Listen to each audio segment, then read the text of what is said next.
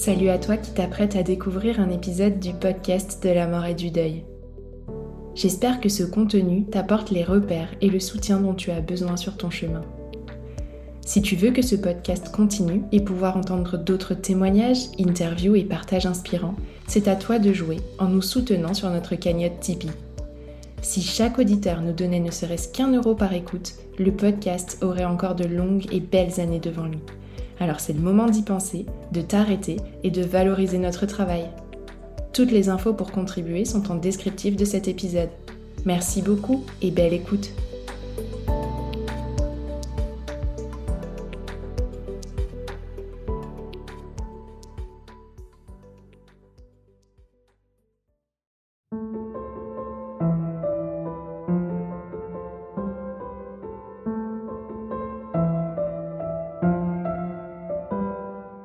Bonjour et bienvenue sur le podcast de la mort, le podcast qui explore la mort sous toutes ses coutures. Je suis Tiffany, accompagnante du deuil, et ce mois-ci, à l'approche de la Toussaint et de la fête des morts, j'ai choisi de vous emmener à la découverte de rites funéraires du monde. Vous entendrez parler de pratiques différentes, mais aussi chatoyantes, ou, il faut bien l'admettre, un brin effrayantes parfois aussi. Bref, tout un programme.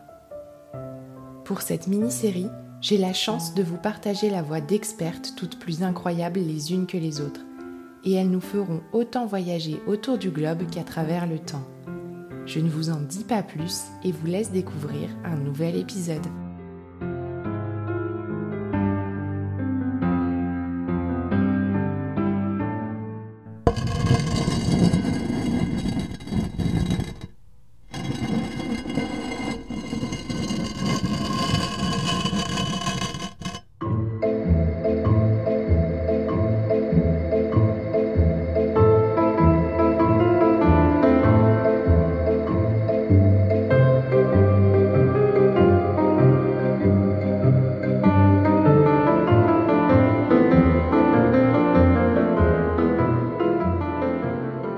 Bonjour à tous et bienvenue dans ce nouveau format du podcast de la mort consacré aux rites funéraires à travers le monde. Moi c'est Elodie, vous me connaissez peut-être sous le nom de The Vintage Anthropologiste sur Instagram où je partage ma vie de jeune archéo-anthropologue en formation. Suivez-moi sans plus attendre aujourd'hui dans le monde musical et coloré de la Nouvelle-Orléans pour une interlude macabre et d'Asie. De tout temps et partout dans le monde, chaque société a mis en place tout un panel de rituels pour pallier la mort d'un membre de la communauté.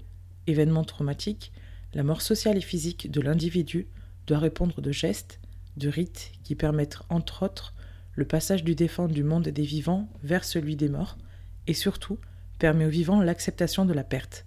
C'est l'ethnologue Georges Devereux qui parle des rites funéraires comme de parades à l'angoisse que la mort suscite.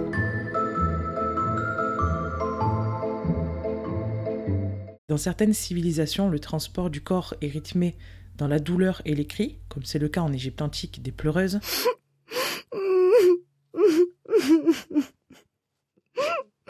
Dans certaines parties du monde, c'est la peine et la joie véhiculées par la musique qui sert de lien à la fois entre morts et vivants. C'est le cas des funérailles de la Nouvelle-Orléans en Louisiane. Mondialement connu pour ses rituels civils qui déferlent dans les larges boulevards de Saint Charles Avenue, comme le festival de Mardi Gras, la Nouvelle-Orléans, région du sud-est des États-Unis, est moins connue pour certains rituels incluant la musique. C'est le cas de ce que l'on appelle les funérailles du jazz. Les racines de cette tradition mortuaire musicale remontent à loin dans l'histoire de la ville. Elle est à cheval entre le passé colonial et les traditions des communautés afro-américaines du début du XXe siècle. Les funérailles en musique découlent de bon nombreux éléments hérités de l'histoire.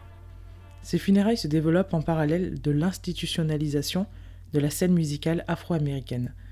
À la suite de la guerre civile, les funérailles se généralisent, passant d'un statut privilégié, où l'accès était réservé aux musiciens, à un statut général, tout le monde peut en bénéficier. Organisé par la famille du défunt, auprès des pompes funèbres qui proposent de faire jouer un club de fanfare en option, les funérailles du jazz se déroulent toujours plus ou moins de la même manière.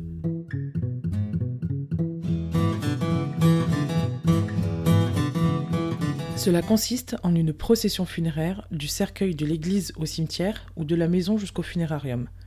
Une hiérarchie est ainsi établie. Un premier groupe constitue ce que l'on appelle la première ligne. Ce sont les membres les plus proches de la famille et des amis qui portent le cercueil, ainsi que le groupe de musiciens de la fanfare, mêlant trompettistes, trombonistes et bien d'autres qui donnent le ton tout le long du chemin. Le deuxième groupe constitue ce que l'on appelle la deuxième ligne. Ce sont les personnes qui suivent le cortège pour la musique et vont ainsi rythmer la procession de danse et autres célébrations. Si la fanfare joue à la sortie de l'église des hymnes chrétiens sombres et tristes en marchant lentement, c'est une musique plus rythmée et joyeuse qui accompagne le défunt en terre, comme pour lui signifier que le reste de la fête est à venir. Chaque groupe de fanfare a sa tradition vestimentaire.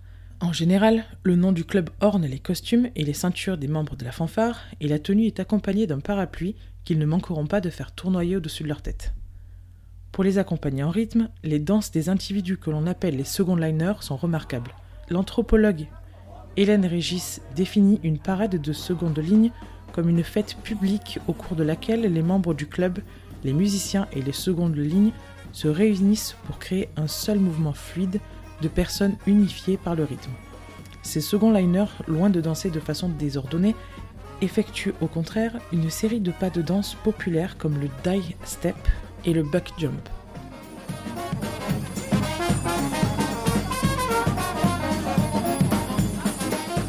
Les parades de seconde ligne créent un sentiment de communauté parmi les participants, et la nature publique du spectacle fait des parades une représentation puissante de la Nouvelle-Orléans noire. Des hymnes comme Oh He Didn't the Rumble deviennent ainsi des symboles de la fête de rue qui s'organise après que le défunt ait trouvé sa dernière demeure.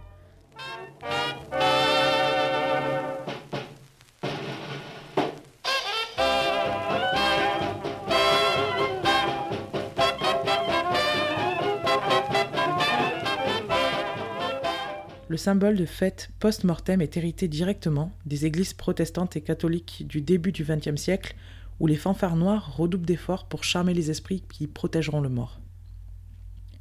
Musique de contestation et d'expression de la liberté utilisée par des peuples esclaves, le jazz devient rapidement un témoin de la vie.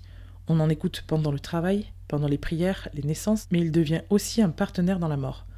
Comme nous l'avons vu en Nouvelle-Orléans, le jazz et les chants gospel permettent de coder le rite. Ainsi seront utilisés des chants à l'église qui parlent de retrouvailles avec Dieu ou bien de la délivrance des souffrances de ce monde. La musique permet aussi aux vivants d'extérioriser la perte d'un membre de la communauté et ainsi, comme le dit l'anthropologue Louis-Vincent Thomas, de retenir le mort parmi les vivants et le congédier d'un monde qui n'est plus le sien.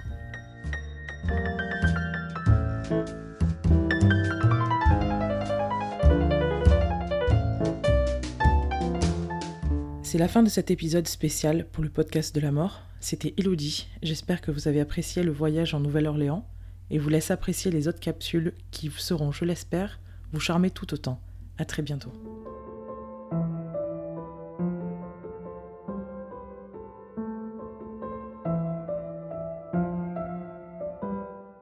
Vous venez de découvrir un nouvel épisode de la mini-série dédiée aux rites funéraires du monde. J'espère que ce partage vous a plu et que cet univers, un peu différent de la ligne habituelle du podcast de la mort, a su vous embarquer. Vous pouvez encourager la poursuite du podcast de la mort en laissant 5 étoiles sur les plateformes Apple Podcast et Spotify. Suivez toute l'actualité et découvrez en avant-première les appels à témoins sur les réseaux sociaux, Instagram principalement, mais aussi Facebook et TikTok. Enfin, si vous en avez tant l'envie que les moyens, n'hésitez pas à me faire un don sur la page Soutenir le podcast de mon site internet www.lepodcastdelamort.fr et aidez-moi ainsi à financer le matériel, les abonnements d'hébergement et le temps dédié à la réalisation de ce contenu. Je vous dis un grand merci et vous donne rendez-vous la semaine prochaine pour un nouveau partage.